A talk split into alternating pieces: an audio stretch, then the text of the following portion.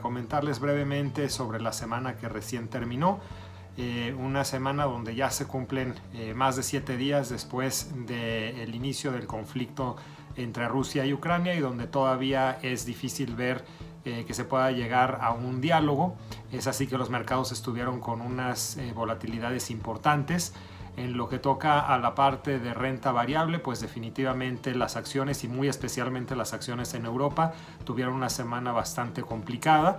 Eh, Latinoamérica termina por perfilarse como la región que mejor ha soportado este, hasta este momento la volatilidad, pues al ser acciones que están un poco más alejadas del de, eh, centro de donde está ocurriendo el conflicto y además con unas relaciones, una correlación más importante a tema de materias primas, que en este momento es lo que más está teniendo impacto. Hay unas subidas en el precio del petróleo, del gas, del trigo, del maíz al ser pues Rusia y Ucrania unos productores importantes de este tipo de materias primas y con eso pues además hay unas preocupaciones importantes en la parte de inflación.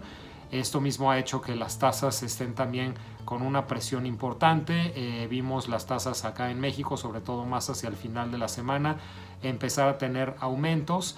Eh, ante preocupaciones de que seguramente, muy especialmente por el tema del petróleo, vamos a estar con inflaciones más altas a nivel global. Eh, también el tema del crecimiento mundial pues se pone un poco en entredicho. Eh, los números particularmente en Europa empiezan a verse complicados para poder cumplir crecimientos positivos en el año y esto pues claramente también el mercado lo está tratando de digerir conforme más y más información eh, va llegando.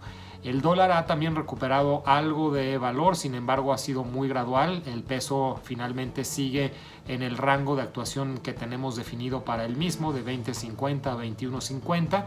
Eh, y en ese rango pues se, ha mantenido. Siendo así, pues bueno, eh, definitivamente nuestra recomendación es seguir con cautela, seguir viendo cómo se va desarrollando el tema. Definitivamente muchos de los activos financieros están en estos momentos con mucho estrés, pero también hay mucha falta de información y seguramente estaremos viendo cómo se desarrolla este tema eh, en las siguientes semanas, ya que pues obviamente también el tema de las sanciones a Rusia están empezando a afectar de una forma muy importante a esa economía.